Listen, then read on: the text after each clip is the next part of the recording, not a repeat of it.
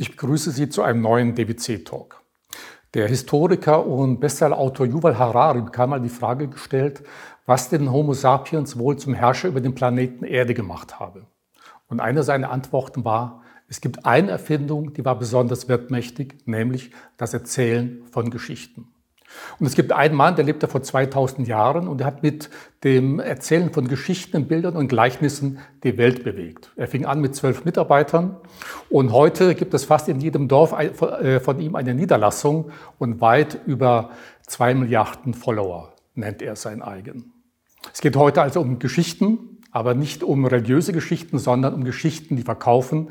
Denn Storytelling ist eines der Erfolgsgeheimnisse für mehr Kunden und mehr Umsatz. Und meine beiden Gesprächspartner heute haben das selber unter Beweis gestellt, denn jeder von ihnen hat sein jeweils eigenes Unternehmen zum Marktführer entwickelt und dann später verkauft. Zum einen zu meiner Linken äh, Uwe von Grafenstein, Grimme-Preisträger. Du bist übrigens jetzt schon der dritte, den ich äh, kennengelernt habe. Mhm. Äh, du hast den Deutschen Fernsehpreis mit deiner Produktionsfirma Top 5 oder Top 5 mhm. äh, gewonnen, erfolgreicher Podcaster. Mhm. Du hast auch die erfolgreichste Game Show der Welt produziert mit Sylvester Stallone. Die größte. Ob es die erfolgreichste war, weiß ich nicht, aber es war die oder größte. Zumindest, da äh, durften wir für Netflix den deutschen größte, Stream machen, genau. Ja. Und jetzt hast du gemeinsam mit Bernhard Karlhammer eine gemeinsame Firma, Strategieberatung, Geschichten, die verkaufen. Bernhard, ja, du warst Mitgründer des Marktführers im Bereich Kinoticketing, kinoheld.de, später verkauft an Eventim, ich glaube der zweitgrößte Ticketing-Anbieter Genau, also CTS, Welt, genau, der zweitgrößte Ticketing der Welt. Du hast, äh, bist auch Bestsellerautor mittlerweile geworden mit Startup Hacks. Äh, wie Unternehmen erfolgreich werden, was sie vorantreibt und auch mit dem gleichnamigen Podcast. Genau, da hatte ich ja schon die große Ehre, bei dir äh, sein zu dürfen. Ich glaube, es ist jetzt äh, schon auch zwei Jahre her, eineinhalb, zwei Jahre her. her ja. War auch super, waren wir ja beim Redline Verlag in den, äh, genau. im Haus und haben ein super Interview aufgezeichnet. Ja, freut mich. Deswegen umso schöner, heute wieder hier zu sein mit dir. Na, macht mir auch sehr viel Spaß, euch jetzt beide mal äh, mit euch beiden sprechen zu dürfen. Ja, wie hat das denn das Ganze begonnen? Äh, Bernhard, dass du vielleicht mal äh, beginnst. Ja. Wie seid ihr auf die Idee gekommen? Ihr habt ja vorher was ganz anderes gemacht, ja. zumindest teilweise was anderes. Ja, also so anders war es gar nicht, weil Uwe und ich, wir kommen ja eigentlich beide vom Fernsehen. Also ich war ja sehr lange beim deutschen Sportfernsehen hatte da äh, das große Glück und auch äh, viel Spaß an der Geschäftsführung, durfte da in der Geschäftsführung mitarbeiten und sehr viel im Digitalbereich vorantreiben, im Digitalbereich mitgestalten. Habe auch den Merger, quasi den, äh, die Veränderung von, vom deutschen Sportfernsehen zum Sport1.de zu Sport1 mitbegleiten dürfen, äh, wo wir auch ganz viel mit Storytelling gearbeitet haben, mit Storytelling-Techniken, weil natürlich die Geschichte extrem wichtig war. Warum ändert jetzt ein großer Fernsehsender auf einmal den Namen und nimmt den Namen des kleinen Online-Parts an. Also da musste man eine Geschichte drum bauen. Und deswegen, da merkt man schon, wie wichtig Storytelling wird, äh, selbst auf Konzernebene, vor allem auf Konzernebene oder auch auf Führungsetage-Ebene sozusagen. Und ähm, wir sind auch mit einer Geschichte gestartet. Also du hast ja schon eine tolle Intro zu uns beiden gemacht, also da erstmal herzlichen Dank. Aber wir beide, Uwe und ich, wir haben uns auch äh, über unseren Content, über unsere Inhalte kennengelernt. Also es hat alles mit einer Geschichte, ging es los sozusagen, weil Uwe und ich, wir wurden von einem befreundeten Unternehmer äh, vorgestellt, gegenseitig, als Zwillingsbrüder sozusagen. Und wir dachten uns beide, hm, Zwillingsbruder habe ich eigentlich nicht, aber es hört sich interessant an, den äh, muss ich mal kennenlernen. Und so sind wir dann zur zweiten großen Leidenschaft von uns beiden, äh, quasi haben wir uns verabredet auf einen Espresso am Viktualienmarkt.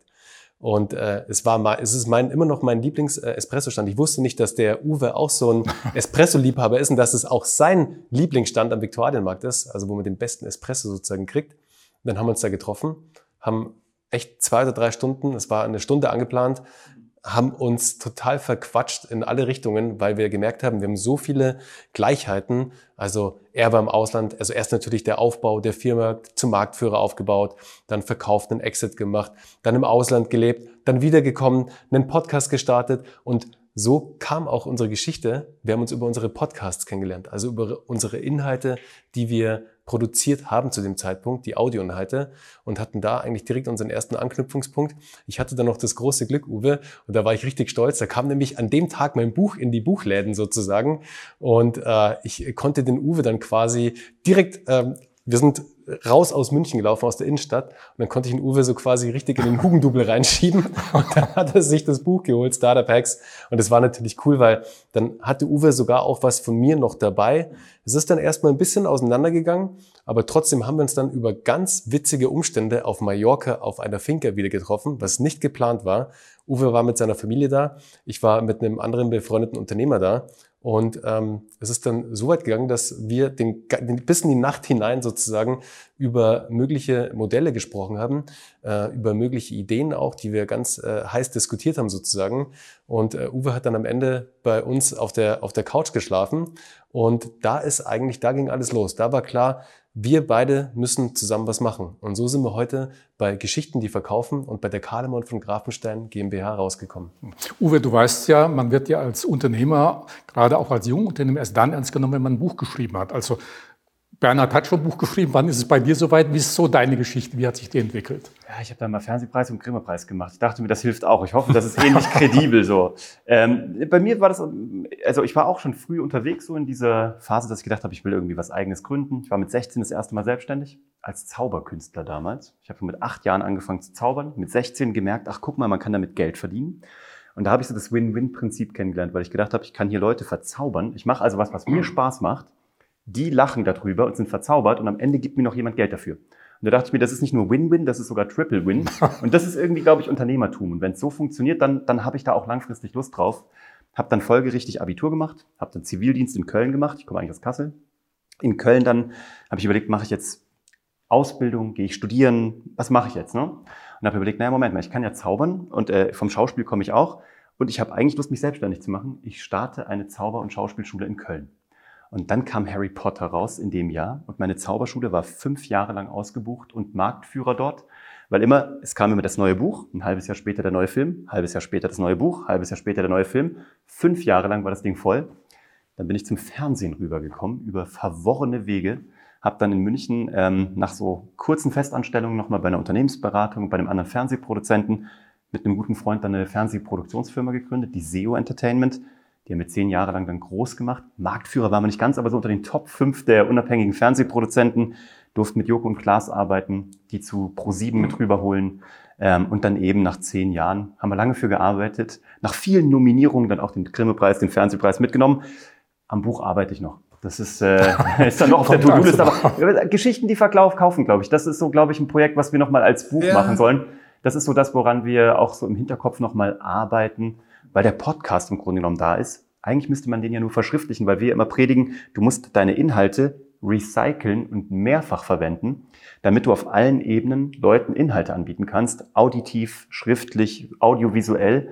Und da wäre es natürlich eine schlaue Idee, eigentlich unseren Podcast zu verschriftlichen. Absolut. Ist Gute Inspiration. Sehr gut. Sie hat schon vielen Dank dafür. Ganz, ich kenne viele Geschichten, die verkaufen. Ja? Mhm, also ja. wenn ihr da mal ein Souffleur braucht, ja. dann jederzeit. Wenn wir jetzt mal so ein bisschen, wir sind ja noch in Zeiten von Corona, mhm. äh, alles hat sich ja ein bisschen zurückgefahren äh, worden. Und wenn man dann so Unternehmensnachrichten äh, sieht oder sich anschaut, fällt immer wieder auf, sie konzentrieren sich auf ganz andere Dinge eigentlich, auf Unternehmenswerte oder also, äh, will damit sagen, wie viel Umsatz haben wir in den letzten mhm. Monaten gemacht, unser Service ist der beste oder ähnliche mhm. Dinge. Das heißt, es werden immer Fakten erzählt. Mhm. Hat die Digitalisierung dazu beigetragen, dass man im Grunde weggeht oder überhaupt nicht so die Geschichten mehr in den Vordergrund stellt, sondern mehr Fakten, Daten und Fakten? Ja, es gibt, es gibt einen äh, sehr schlauen Satz, den sagt Uwe immer, den habe ich mir auch von Uwe abgeguckt sozusagen. Facts tell, stories sell. Und das ist natürlich im Offline extrem wichtig, aber online vor allem in der Zeit, in der wir gerade leben, noch viel, viel wichtiger. Weil du kommst jetzt, angenommen, du kommst auf eine Website, dort wird ein Produkt angeboten oder eine Dienstleistung. Wenn da jetzt wirklich nur Bullet Point-artig sozusagen Stichpunkte aufgeführt sind, da kannst du ja gar keine Verbindung aufbauen. Weißt du, kannst gar keine emotionale Bindung zum Produkt, zum Gründer, zum, zur Dienstleistung, also zu dem, was dahinter steht, eingehen. Geht gar nicht, weil du überhaupt nicht die Geschichte kennst. Weil nur über die Geschichte verbindest du dich sozusagen. Ja, wir haben halt gemerkt, so, und das sagen wir auch immer wieder, egal was du momentan bist, ob du eine Bäckerei bist, ob du ein Sanitätsbetrieb bist oder ein Konzern, der Roboter herstellt, du musst zukünftig ein Medienhaus sein. Also du musst dich auch als Sender verstehen, weil natürlich die Konkurrenz digital jetzt größer geworden ist. Durch Corona wurden alle nochmal, sage ich eher, blitzdigitalisiert. Ja, also noch viel mehr Menschen sind jetzt da draußen in diesem großen digitalen Ozean unterwegs. Und beim Storytelling ist immer das Problem, Das funktioniert nur, wenn du These und Beweis lieferst. Ne? Also eine Behauptung und die dann aber auch einlöst. Das ist im Grunde genommen vorne der Trailer eines Kinofilms und hinten das Happy End. Und erst wenn das zu Ende ist und äh, ein Hand äh, geht so, dann erst wird eine Geschichte draus. Und was die meisten Unternehmer aber tun, ist zu sagen, wir sind die Besten. Wir können das am besten. Wir haben so und so viel Umsatz, wie du sagst. Ne? Wir haben die tollsten Produkte. Das ist erstmal nur eine Behauptung, aber das ist weder eine Geschichte noch ein abgeschlossener Kreis, noch äh, ist, das, ist das eine Einlösung. Weißt du, das ist halt, und das glaube ich, da sollten einige Unternehmer nochmal nachbessern, und das ist auch das, was wir denen beibringen, eine Behauptung aufzustellen, ja, und die dann nachher aber auch einzulösen durch entsprechende Testimonials, durch die Familiengeschichte vielleicht, die dahinter steckt. Also eine Familie, eine Unternehmerfamilie, wenn es denn ein Familienunternehmen ist. Aber weißt du, es ist alles da draußen, wir sagen mal wie Teflon. Da perlt, da perlt einfach alles ab. Das ist so, das hat keine Ecken und Kanten. Und die Leute kaufen nicht per se nach dem Preis. Klar, wenn es ein Einkäufer tut, dann schon. Aber auch um erstmal in die Runde zu kommen, um zum Einkäufer vordringen zu können, musst du irgendwas haben, woran sich ein Mensch festhalten kann. Weil ein Mensch kauft halt von Menschen. Ne? Und durch Corona ist halt alles noch glatter geworden, weil wir uns schon seit einem Jahr oder anderthalb Jahren nur noch durch Scheiben sehen. In Zoom-Calls. Weißt du, wir, wir, wir schmusen nicht mehr, wir, wir geben uns nicht mehr die Hand, wir hängen halt vor, vor Glasscheiben. Und du musst den Leuten auch da dann irgendwas erzählen, woran sie sich festhalten können, wo sie die Haken reinschlagen können und sagen können, Irgendwas bei denen ist mir in Erinnerung geblieben und deswegen möchte ich die gerne zum Pitch einladen. Oder deswegen möchte ich sie überhaupt erst in meine Angebotsrunde mit reinnehmen. Und das kann eigentlich nur eine gute Geschichte machen. Mhm. Und ein spannender Punkt da noch, äh, weil wir jetzt gerade im Online-Bereich waren.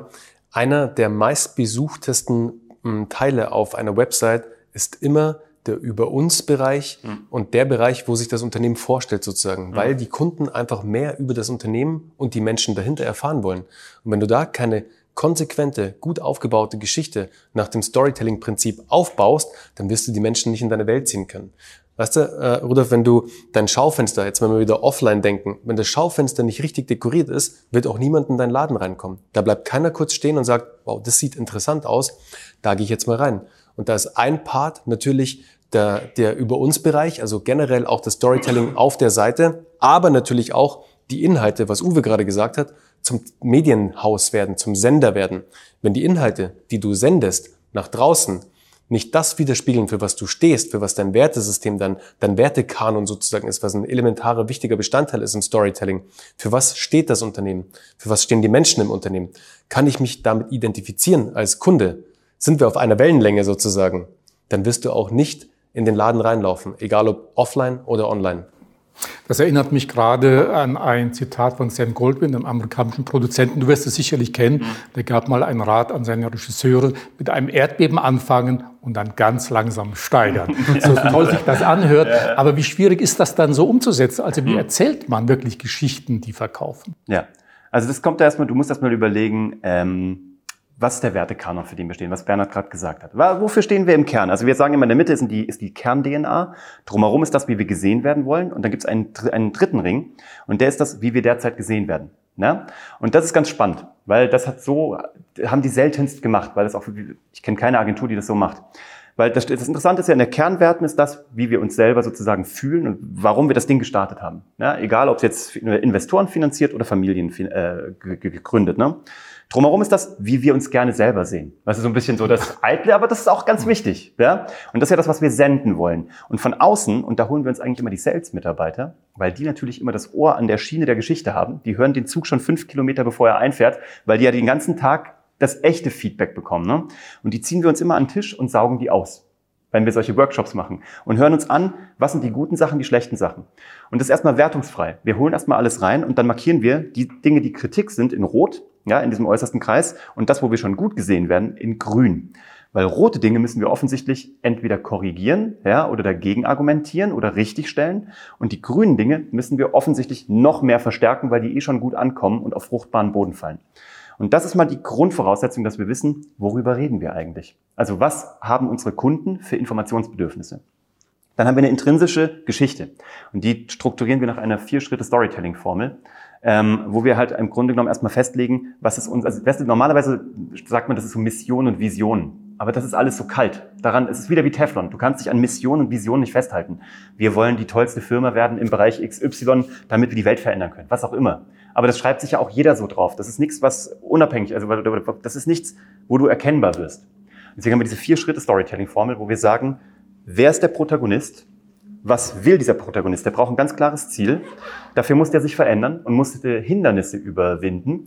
Und dann kann der sein Ziel erreichen. Oh, du bist gut vorbereitet, sehe ich gerade. Ja, ich habe sogar einen Spickzettel von euch Ja, du hast unseren Spickzettel mitgebracht. Äh, die vier Punkte, die ganz besonders wichtig sind ja. für den Aufbau. Und das brauchst du. Du brauchst einen Protagonist. Und warum brauchst du das? Also das ist halt, machen wir es mal bei, äh, an Elon Musk. Ja, kann man von ihm halten, was man möchte. Aber Elon Musk hat ein ganz klares Ziel. Er möchte die Zukunft und die Welt der, der Mobilität verändern, der E-Mobilität zukünftig natürlich auch noch der Weltraummobilität, aber bleiben wir aber bei einem Geschäftsmodell von ihm. Er möchte also die Mobilität verändern. Dafür hat er ähm, sich mit Tesla verbündet. Er hat also diese Ingenieure genommen, er hat die besten Köpfe der Welt eingekauft, er hat Technologien erfunden, die es noch nicht gab. Er hat in Grünheide eine, ein, da stellt er gerade eine Fabrik hin und außerdem noch Gigafactories, die ihm Batterien herstellen. Und dafür muss er Dinge tun, die vorher noch keiner gemacht hat. Heute kann er dir dafür ein Auto anbieten, was outstanding ist, was einzigartig ist, was es so nirgendwo in der Leistungszusammenstellung ähm, tatsächlich gibt. Nebenher hat er dadurch, durch diese ganz klare Geschichte und diese Mission, dieses Unternehmen wertvoller gemacht als BMW und VW zusammen, obwohl es eigentlich ein Zwergenunternehmen ist, ne, verglichen mit diesen großen Sternen sozusagen, und ist nebenher noch der erfolgreichste oder wahrscheinlich derzeit reichste Mensch der Welt geworden. Jetzt braucht nicht jeder Unternehmer immer so eine Monstergeschichte, so, ein Riesen, so eine Riesenerzählung. Aber die Frage auf dich ist doch bezogen. Wer bist du als Unternehmer? Was ist dein ganz klares Ziel? Warum bist du angetreten? Warum kannst du das besser als andere? Weil du dich weiterentwickeln musstest. Du musstest eine Heldenreise absolvieren. Und dadurch wirst du jetzt zum Mentor, das ist die Zielerreichung. Du hast dieses Produkt, diese Dienstleistung hinbekommen, besser vielleicht als andere und kannst jetzt zum Mentor werden für deine Kunden, weil der hat ja ein Bedürfnis und ein Problem. Und weil du das selber sozusagen als Herausforderung angenommen und gelöst hast, kannst du ihn jetzt beraten und ihm dieses Problem lösen und dadurch spart sich dein Kunde Geld und Zeit und kann damit selber Geld verdienen. Und wenn du das halt erzählst, dann weißt du, was deine Unternehmenskommunikation in Zukunft machen muss.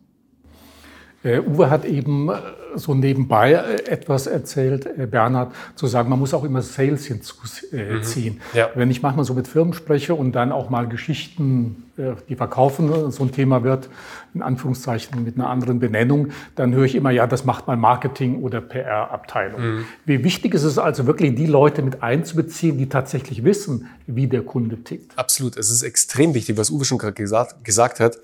Weißt du, Sales ist immer draußen. Sales ist so nah am Kunden und die können das wertvollste Feedback einholen, äh, was es für, ein Unternehmen geben kann. Also wirklich die Kundenmeinung oder die Kundengedanken, die auch einen Kunden umtreiben, jetzt zur Dienstleistung oder zum Produkt.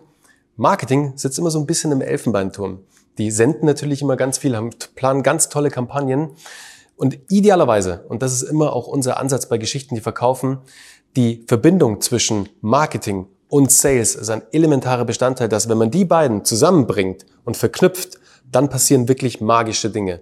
Weil du natürlich die Informationen, die Sales da draußen hat, ich meine, jeder Sales-Mitarbeiter hat ja auch seine Geschichte. Er hat eine Story, mit der er rausgeht. Verkauft ja auch immer die Story um die Marke herum, um die Dienstleistung herum. Und wenn du das jetzt noch mit der Marketingabteilung perfekt verknüpfen kannst und da wirklich eine Symbiose erstellst sozusagen, dann schaffst du es wirklich, dass du in Zukunft Inhalte sendest, die auch wirklich bei der Zielgruppe ankommen, wirklich beim Kunden ankommen und am Ende dafür sorgen, dass sich jeder Unternehmer wünscht, den Verkauf, den Abschluss, den Vertragsabschluss sozusagen.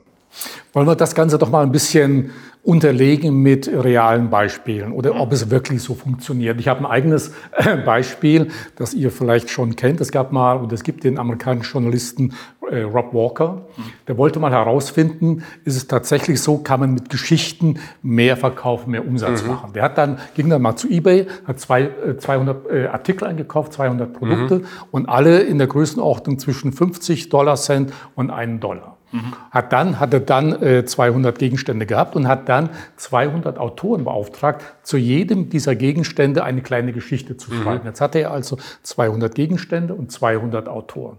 Und jetzt war natürlich die Frage, funktioniert das auf eBay? Dann hat er wieder diese Produkte mit der Story bei eBay mhm. eingestellt und als Beispiel, da hat er mal, einer seiner ersten Produkte war so ein kleiner Buddha, den er für 99 äh, US-Dollar-Cent eingekauft hat.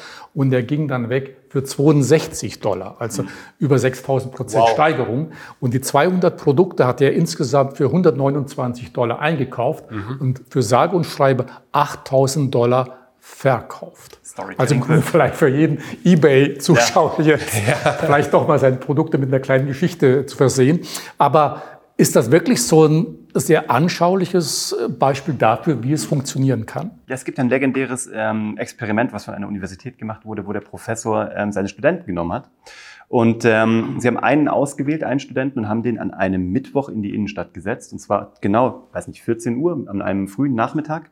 Und haben den tatsächlich äh, mit einer Blindenbrille ja, auf eine Decke gesetzt und haben ihm ein Schild dorthin getan, neben dem Hut. Da stand drauf, ich bin blind, bitte um eine Spende. Hat der über den Tag, keine Ahnung, 23 Dollar eingenommen. Dann haben sie ihn tatsächlich an der Woche drauf, gleiche Wetterverhältnisse, gleiche Uhrzeit, gleicher Tag, also um eine einigermaßen laborähnliche Situation hinzubekommen, ähm, wieder hingesetzt, den gleichen Typ, gleiche Klamotten, gleiche Brille, nur das Schild geändert, da steht drauf, es wird Frühling. Ihr könnt ihn sehen, ich nicht. Und er hatte einen Uplift, ich weiß nicht, es waren 300 irgendwas, also es war ein Uplift um den Faktor 10. Mehr wahrscheinlich, 10, 12 wahrscheinlich. Also da siehst du daran, dass natürlich eine Geschichte eine Emotionalisierung immer natürlich auch Geldbörsen öffnet. Ne? Und du siehst es an riesengroßen Story-Brands wie äh, Red Bull. Red Bull verkauft ja alles andere als eine Dose. Ja? Also das ist ja nicht das, was wir verkaufen. Mhm. Red Bull verkauft Enabling, also eine Geschichte, nämlich sie verleihen dir Flügel. Und alles, was Red Bull macht, ist, ähm, ob diese Athleten jetzt alle diese Dose trinken, sei mal dahingestellt, ja. Aber was sie halt verkaufen, ist, sie, sie geben Menschen Geld, damit sie das tun, was sie am besten können, nämlich diesen Top-Athleten. Und das strahlt auf die Marke so ab, dass auch Otto Normalverbraucher das Gefühl hat, mit denen kann ich tatsächlich Flügel bekommen. Das geht ja so weit, dass diese Geschichte so äh, ideal ausgerollt ist, dass sogar die, die Wings Foundation von denen, also tatsächlich Menschen, die äh, eine Behinderung haben, die, die gehbehindert sind, also in einem Rollstuhl sitzen, dass die sozusagen, ähm, die geben sehr viel Geld dafür aus, dass an Rückgratforschung gearbeitet wird, dass Menschen mit Rollstühlen versehen werden, ausgestattet werden. Also auch da, Menschen werden wieder enabled, Dinge zu tun oder hoffentlich zukünftig eine Forschung das auch hinbekommt, dass Rückgratkorrekturen äh, oder Reparaturen wieder möglich werden werden. Und diese Geschichte ist über alle Geschäftsbereiche so brillant ausgerollt, dass das dieser Milliardenkonzern ist, den wir da kennen und damit einer der erfolgreichsten Konzerne in dem Bereich und auch der unangreifbar ist. Wie viele Menschen haben probiert, Red Bull anzugreifen? Das hat noch nie irgendeiner geschafft, auch nur ansatzweise. Nicht mal die großen Player wie Pepsi und Co. oder äh, wie Coca-Cola, nicht mal die etablierten konnten diesen, sage ich mal, Rookie, der aus dem Nichts kam, auch nur im geringsten irgendwie angreifen. Daran siehst du, wie mächtig das ja. ist. Kennst du vielleicht auch die ein oder, oder das ein oder andere Praxisbeispiel noch? Du, es gibt äh, extrem viele Beispiele. Ich fand das Beispiel, das du genannt hast mit den äh, eBay-Artikeln gerade wirklich äh, extrem gut, weil es veranschaulicht. Und ich glaube, das ist auch für unsere Zuschauer extrem spannend, was möglich ist mit einem Gegenstand, der eigentlich einen gewissen Wert hat von X, also der Kaufwert. Aber wie man diesen Kaufwert durch die richtige Geschichte positiv aufladen kann, damit man eine emotionale Bindung, und das ist das, was Uwe gerade gesagt hat, eine emotionale Bindung herstellen kann, damit es eine Connection gibt. Weißt du, es geht um die Verbindung zwischen Produkt und dem Interessenten. Wenn die hergestellt ist, weil vielleicht, das, ich fand das Buddha-Beispiel super, 99 Cent versus, wie viel hat er am, am Ende erlöst? Dollar. 62 Dollar, das ist irre. Aber wahrscheinlich, ich kann mir gut vorstellen, was die Story war. Also ich war vor vier Jahren oder vor vier Jahren, fünf Jahren, war ich auf einer Thailandreise. Dort war ich auf einem kleinen Markt. Auf dem kleinen Markt habe ich eine alte Frau entdeckt, die Buddha-Figuren verkauft hat. Und dieser Buddha ist tatsächlich 25 Jahre alt, hat schon so und so viel gesehen, stand bei drei Familien im Regal etc. pp. Weißt du, das ladet diese Story komplett auf, so dass der Wert auch steigt und steigert natürlich. Und dann gibt es natürlich extrem viele Beispiele, wie es große Unternehmen, wie jetzt Elon Musk mit Tesla, Richard Branson mit Virgin, schaffen, jemanden zu personalisieren, zu emotionalisieren, einen Menschen, ein Personal Brand vor eine Firma, vor ein Konstrukt zu stellen, das erstmal gar keine DNA hat. Das ist schwer greifbar, das Logo. Ja, du siehst das Logo, du verbindest gewisse Dinge damit. Siehst du jetzt das Virgin-Logo, denkst du sofort an Richard Branson. Siehst du Tesla, denkst du sofort an Elon Musk und was diese Menschen bewegen. Und darum geht's einfach. Menschen in den Vordergrund zu stellen, zu emotionalisieren, weil am Ende ist es egal, ob du ein Endkundengeschäft hast, also B2C bist, oder ob du im Businessgeschäft bist mit B2B. Am Ende kaufen Menschen immer von Menschen und wir treffen uns in der Mitte H2H, H2H quasi. Human to Human. Wir haben auch ein ganz konkretes Kundenbeispiel, fällt mir gerade ein. Wir haben einen Kunden, der macht äh, Robotik. Ja, ich sage, der hat einen Einstiegsroboter für Menschen, die sich immer dachten, dass ein Roboter für ihre Fertigung, für ein kleines Unternehmen, ein ein Zerspannungshersteller, einfach ein klein- oder mittelständisches Unternehmen aus dem Handwerksbetrieb, die sich dachten, ich habe zwar immer wiederkehrende Aufgaben, aber ein Roboter ist für mich viel zu teuer. Und die haben so einen Einstiegsroboter, ich weiß nicht, 16.000 Euro sind in der Einstiegsvariante. Und ähm, viele Menschen beschäftigen sich in diesem Bereich aber mit Robotik und denken darüber nach und träumen davon, denken aber, so eine Robotikstraße kostet sicherlich gleich eine Viertelmillion. Nein, tut sie nicht. Man kann dafür sehr viel kleiner starten. Aber wer sich damit beschäftigt, der weiß, er braucht einen Roboter, der ultra sensitiv ist, ja, der im, im, im Zehntel-Millimeter-Bereich Dinge tun kann und der einfach zu programmieren ist und der vor allem spürt, wenn er Widerstände spürt. Jetzt kann man natürlich ein, ein Datenblatt irgendwo auf LinkedIn hochladen, wo drin steht, so und so viele Newtonmeter, so und so viele Sensoren, so sensibel ist der oder so sensitiv. Gell? Aber wen, wen würde es interessieren? Wahrscheinlich niemanden. Was haben die gemacht?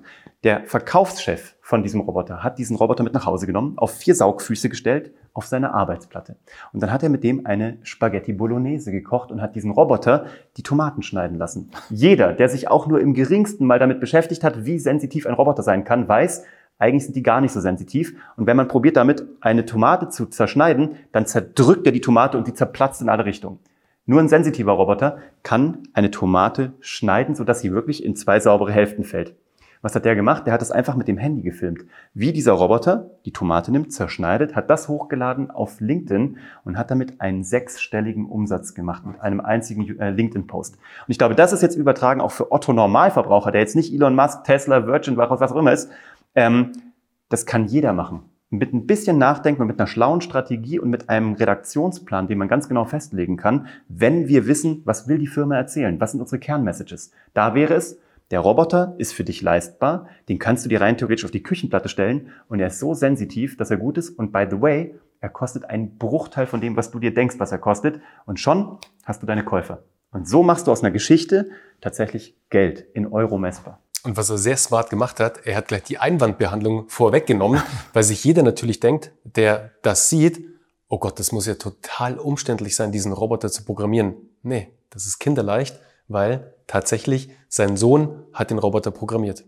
Wahnsinn. Der ist natürlich jetzt auch ein bisschen technikaffin, ja. aber trotzdem, der Sohn ist halt ich glaube, irgendwas um die zehn Jahre alt mhm. und hat diesen Roboter programmiert, sodass der diese Tomaten schneiden konnte. Und das ist genau das, was Uwe sagt. Es geht darum, mit genau solchen Inhalten in die Sichtbarkeit innerhalb der Zielgruppe zu kommen, auf ganz einfachen Wege. Das müssen gar nicht hochproduzierte Hochglanzinhalte sein, ob es jetzt Video ist, Audio ist, Text. Da reicht es, sich das Smartphone zu schnappen, auf ein Stativ zu stellen und es zu dokumentieren.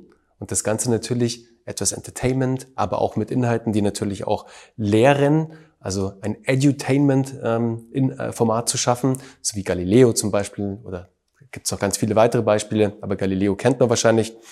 Und wenn du es dann schaffst, mit diesen Inhalten in die Sichtbarkeit bei deiner Zielgruppe zu kommen und organisch diese Menschen zu erreichen. Wir sprechen jetzt noch gar nicht von Werbeanzeigen zu schalten, also generell Werbung zu schalten, sondern Inhalte organisch zu teilen, die mit einem guten Storytelling aufbereitet sind, die äh, bestimmte Aspekte vereinen, damit der Interessent oder die Interessentin sich angesprochen fühlt und in unsere Welt kommt. Das ist unser Schaufenster. Genau dieses Video, was Uwe gerade gesagt hat, das Tomatenschneiden mit dem Roboter, das war das Schaufenster unseres Kunden, um Menschen darauf aufmerksam zu machen, um dann für einen mittleren fünf- bis sechsstelligen Umsatz zu sorgen. Und das ist auch das, was du vorhin gesagt hast. Schlau übrigens, ganz kurz, fällt es mich gerade ein, ich habe vorhin gesagt, von jetzt schließt sich der Kreis.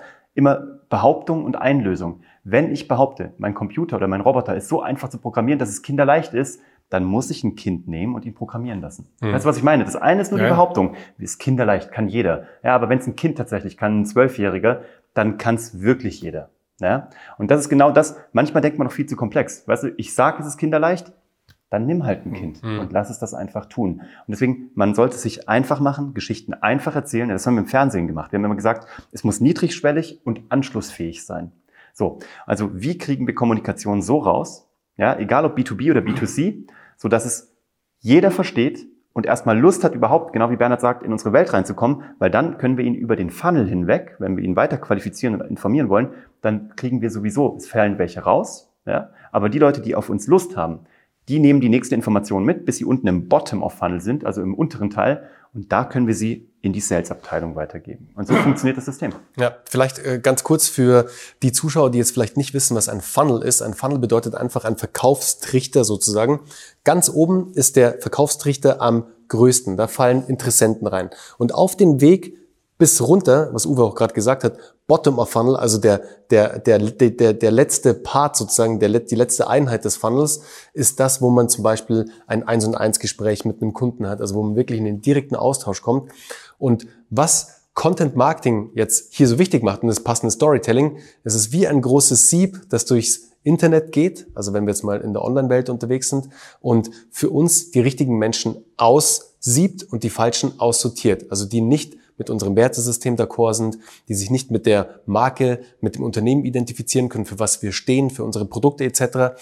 Und das hat einen großen Vorteil, es spart uns extrem viel Aufwand im Sales dann am Ende, weil wir keine Gespräche führen müssen, die ins Nichts führen. Hm. Das ist ganz, ganz wichtig. Wir kommen gleich bei den richtigen Menschen raus, die interessant für uns sind, aber für die auch unser Produkt oder unsere Dienstleistung interessant ist. So haben wir eine ganz effektive Gestaltung unserer Zeit in Zukunft durch das passende Content Marketing, connected, verbunden mit dem richtigen Storytelling, dass wir nach außen wie ein Medienhaus senden, egal ob wir ein kleiner Bäcker sind, eine Metzgerei, ein mittelständisches Unternehmen oder ein großes Corporate, ein großer Konzern. Ähm, Bernhard hat vorhin mal gesagt, Sichtbarkeit. Mhm. Auf, äh, auf, eurer Homepage ist auch der schöne Satz zu lesen, äh, Sichtbarkeit sei die neue Währung. Mhm. Das heißt, je besser auch die Geschichte, desto mehr Sichtbarkeit? Mhm. Ja, also du brauchst ähm, Outlets. Also du brauchst immer, wir sagen immer, du brauchst äh, eine Medienform, die dir gehört, also Owned Media, also die dir wirklich gehört, wo du keine großen Algorithmen dir reinschießen können. Das kann ein Podcast sein, das kann dein eigener YouTube-Channel sein, das könnte dein Blog sein, ja, also jetzt mal im digitalen Bereich.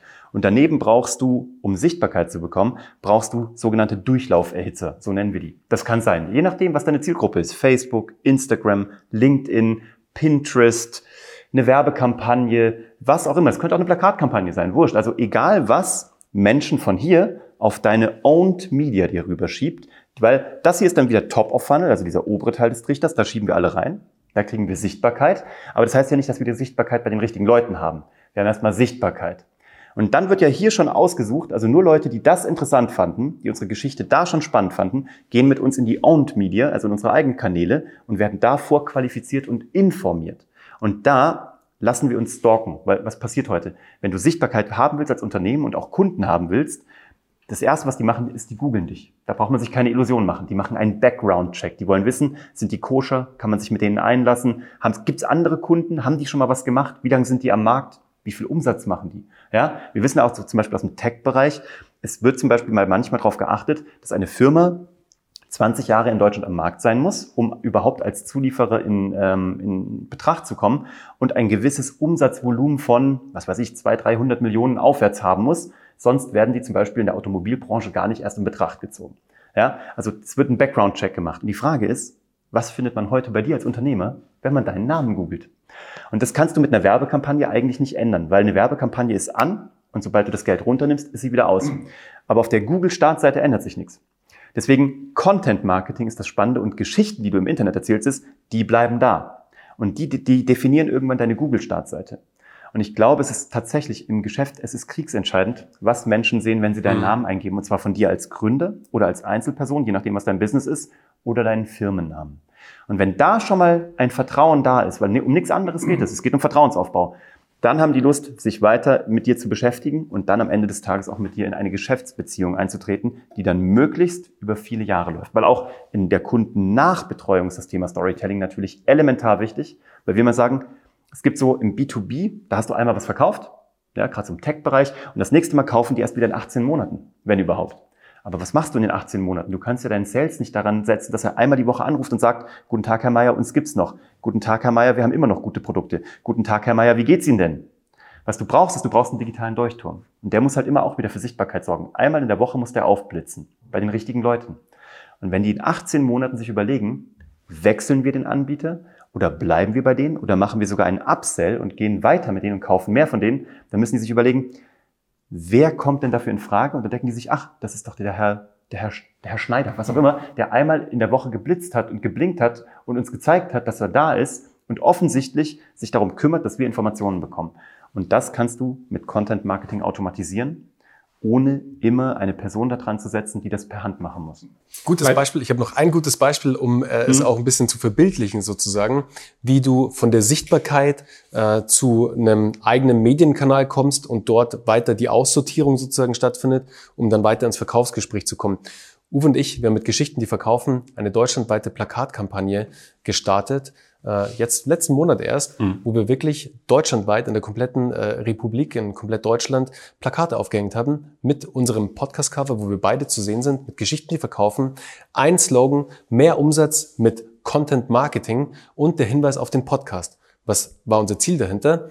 Wir wollen die Sichtbarkeit im Offline-Bereich und wir wollen offline Menschen auf den Podcast bringen, haben da natürlich schon mal ausgesiebt, weil nicht alle, die es gesehen haben, sind auch zum Podcast rübergegangen, weil sie das Thema nicht interessiert hat. Die es aber interessiert hat, sind im Podcast gelandet. Im Podcast hat der Inhalt, der Content weiter wie ein Sieb agiert und hat die Menschen, die das Thema nicht so brennend interessiert, für die es vielleicht auch nicht so spannend ist, auch wieder ausgesiebt. Und am Ende sind die Menschen zu uns ge gekommen, die wirklich etwas über Business Storytelling und über Content Marketing lernen wollten und haben bei uns die Ausbildung bzw. die Fort- und Weiterbildung bei Geschichten, die verkaufen, gestartet. Äh, zum Thema Content Marketing habe ich auch noch eine andere Zeile bei euch gelesen, nämlich, ähm, dass drei von vier Entscheidungen, Kaufentscheidungen äh, vom digitalen Inhalt äh, abhängen. Ja. Wird das immer noch unterschätzt, dass Content Marketing einfach nicht so einen besonderen Stellenwert. Man macht es einfach, weil man mhm. irgendwo Content braucht, aber man vergisst, dass wirklich drei von vier Entscheidungen von digitalen äh, Inhalten beeinflusst werden. Definitiv. Es war gerade das, was Uwe auch gerade gesagt hat. Die Menschen machen einen Background-Check. Die steigen in deine Welt an. Die haben das Schaufenster jetzt gesehen, vielleicht eine Werbeanzeige, eine Printanzeige, ein Plakat, was auch immer, vielleicht sogar eine TV-Werbung und kommen in deine Welt hinein. Machen die Ladentür auf, die imaginäre, und treten ein sozusagen. Und wenn du jetzt nicht die passenden Inhalte servierst, damit sie auch weiterhin in deiner Welt bleiben und dass du ihnen dein Produkt, deine Dienstleistung näher erklärst, die Menschen, die dahinter stecken, die Ingenieure, die es entwickeln, das Marketing, das es verkauft, die Gründer, die es erfunden haben, dann werden die keine Bindung aufbauen und dann sind sie weg. Und deswegen sind die digitalen Inhalte oder generell Inhalte so extrem wichtig, dass wir vom ersten Berührungspunkt mit dem Unternehmen, mit der Marke, mit dem Produkt weitere Berührungspunkte schaffen, bis die Kaufentscheidung getroffen ist. Das ist so wichtig. Also ich glaube, das ist ganz oft so, dass irgendwie, ich glaube, da erwischt man sich selber, dass man denkt, ja, so was, was bringt das? Kann man das messen? Ne? Und das ist, glaube ich, das Problem. Deswegen sagen wir eigentlich, was wir alle da draußen machen, Branding, Personal Branding, Positionierung, Storytelling, was auch immer die da alle machen.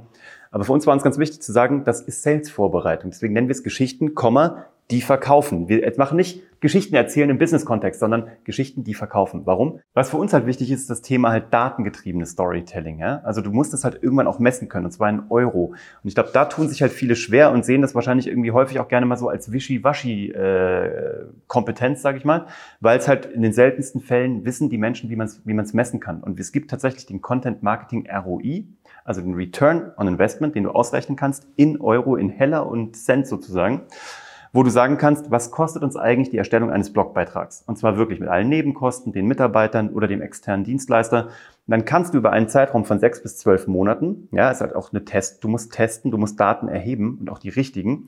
Da haben wir in der Ausbildung eine Woche, die, wo wir eine Woche lang nur dieses Thema durchreiten, weil es so signifikant wichtig ist. Erstmal, welche Ziele will ich erreichen, welche KPIs setze ich mir, wie messe ich die und wie kann ich die später anpassen.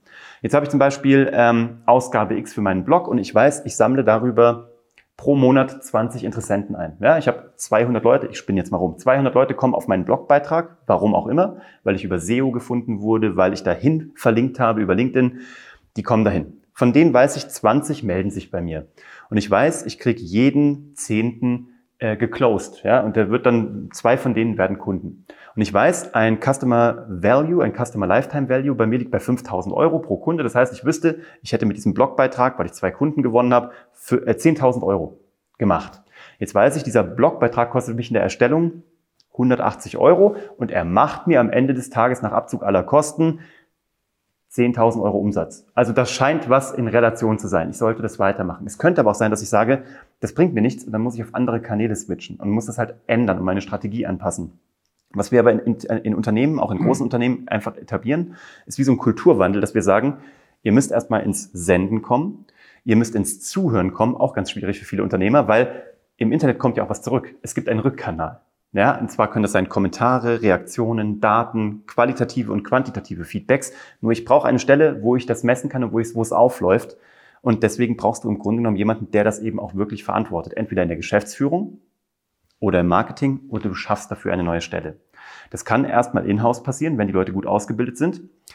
Ein Grund tatsächlich, warum wir diese Ausbildung für sechs Monate etabliert haben, damit Menschen eben auch das, diese Ausbildung durchlaufen können und zum Teil buchen auch aus gutem Grund Geschäftsführer da irgendwie acht Leute, neun Leute rein aus Sales und Marketing, damit eben auch die Datenquelle da ist von Sales. Und wenn du dann weißt, wie du es auswertest, dann weißt du zukünftig, was habe ich damit verdient? Und dann wirst du sehen, dass das enorme Summen sind und wirst dir denken, warum habe ich damit nicht schon vor fünf Jahren angefangen? Und das war der Grund, warum Corona das, glaube ich, jetzt auch so katalysiert hat. Da ist den Leuten klar geworden, ups, wir hätten dieses LinkedIn früher machen sollen. Wir arbeiten mit einer Firma, die haben das acht Jahre lang oder fünf Jahre lang verboten. Und jetzt merken die, jetzt wo es keine Messen mehr gibt, ja, oder keine Kongresse mehr, da fehlt ihnen ein Kanal. Und LinkedIn kann das komplett ersetzen zu einem Bruchteil der Kosten bei einem totalen Uplift beim Umsatz und bei Gewinn. Das ist das, was uns jetzt in die Karten spielt. Wir wussten das jetzt schon seit vielen Jahren, aber jetzt merken es auch Unternehmer da draußen und jetzt geht das durch die Decke. Ja, jetzt werden vielleicht auch manche Zuschauer, Zuhörer sagen, ups, warum habe ich das noch nicht forciert und noch gar nicht gemacht, äh, Bernhard. Äh, uns hören ja auch sehr viele kleine Selbstständige zu, Freiberufler, oder auch kleine Unternehmen. Was sind die ersten Schritte beim Storytelling? Äh, wie, wie beginne ich? Womit fange ich eigentlich an? Mhm. Also das Allerbeste, was du da draußen machen kannst sozusagen, ist einfach mal in unseren Podcast reinzuhören, Geschichten, die verkaufen. Da teilen wir alles, was uns nicht nur die Woche unter begleitet, auch äh, was wir für ähm, Herausforderungen haben, zusätzlich natürlich, was wir für Strategien implementiert haben in unserem eigenen Unternehmen mit Teilnehmern von Geschichten, die verkaufen. Da kannst du ganz niedrigschwellig sozusagen einsteigen in das Thema Storytelling, Business Storytelling und Content Marketing. Und dann natürlich auch der nächste Schritt wäre unser White Paper als nächstes Beispiel. Also wir haben wirklich eine große Fallstudie sozusagen, wo die Themen Business Storytelling und Content Marketing wirklich sehr gut erklärt werden anhand von Beispielen. Und der letzte Schritt wäre sozusagen, äh, dass du dich gerne bei uns melden kannst zu einem Beratungsgespräch. Das ist natürlich kostenfrei, äh, wo wir wirklich mal den Status quo analysieren, wo gerade das Thema Business Storytelling und Content Marketing in deinem Unternehmen, in deinem Projekt steht, um dir da aber auf jeden Fall direkt schon mal den ein oder anderen Mehrwert mitgeben zu können. Wir haben mittlerweile schon sehr viele unterschiedliche Cases, Fälle gesehen, also wirklich von großen Industriebeispielen bis zum Mittelstand, bis hin zu Selbstständigen und Freiberuflern haben wir jetzt schon alles begleiten dürfen und alles auch beraten dürfen. Also jede Ebene davon und können sehr gut, sehr schnell Feedbacks drauf geben. Also wir würden uns extrem freuen, wenn du dich bei uns meldest. Aber die ersten Schritte wären auf jeden Fall der Podcast, das White Paper, das können wir vielleicht unter dem Video hier verlinken für einen ganz einfachen, schnellen Zugriff und dann eben das Beratungsgespräch bei uns. Äh, wichtig in dem Zusammenhang auch, welche, für welche Branchen ist das geeignet? Ja, also kann es wirklich jeder so machen? Oder ihr habt vorhin mal Automobilkonzerne, Tech-Konzerne oder ist es eben auch für, sagen wir mal, einen Handwerksbetrieb oder ähnliche sinnvoll? Gerade, gerade für die. Also wir sagen immer, wir sagen für Selbstständige, für Unternehmer und für Führungskräfte oder Angestellte im Bereich Marketing und Sales. Und zwar von den Branchen her von, wir haben eine äh, Bauchrednerin aus Fürstenfeldbruck, wir haben eine Architektin aus Köln, wir haben aber auch Mitarbeiter von Google, die uns geschickt werden aus dem Headquarter in Dublin. Und in dem Spannungsfeld, ja, vom Einzelselbstständigen, vom Künstler bis hin zum ähm, Mitarbeiter beim größten Tech-Konzern der Welt, sind Menschen bei uns in der Ausbildung, weil die lernen wollen, wie sie zukünftig noch mehr Umsatz machen, wie sie noch mehr Kunden gewinnen können mit guten Geschichten. Ja, trifft auch auf Agenturen, auf Berater, also wirklich das komplette Feld. Überall dort, wo ein Produkt, eine Dienstleistung, das gleiche gilt auch für das produzierende Gewerbe ähm, stattfindet, ist Business Storytelling und das Thema Content Marketing, das Senden von Inhalten extrem interessant. Gut, ihr bietet ja auch Workshops und ähnliches an, aber ich denke, das ist dann der zweite Step, wenn man sich erstmal ein bisschen genau. vertraut genau. äh, gemacht hat. Äh, zum Schluss, äh, Uwe und Bernhard, gibt es noch irgendeine Story, wo ihr sagt, okay, die ist also so knallig oder so wichtig, äh, dass ihr die noch loswerden möchtet? Oder was war euer größter Erfolg bisher? Wow. Also nicht vorher, wo ihr schon sehr erfolgreich gewesen ja. Äh, wart, sondern jetzt.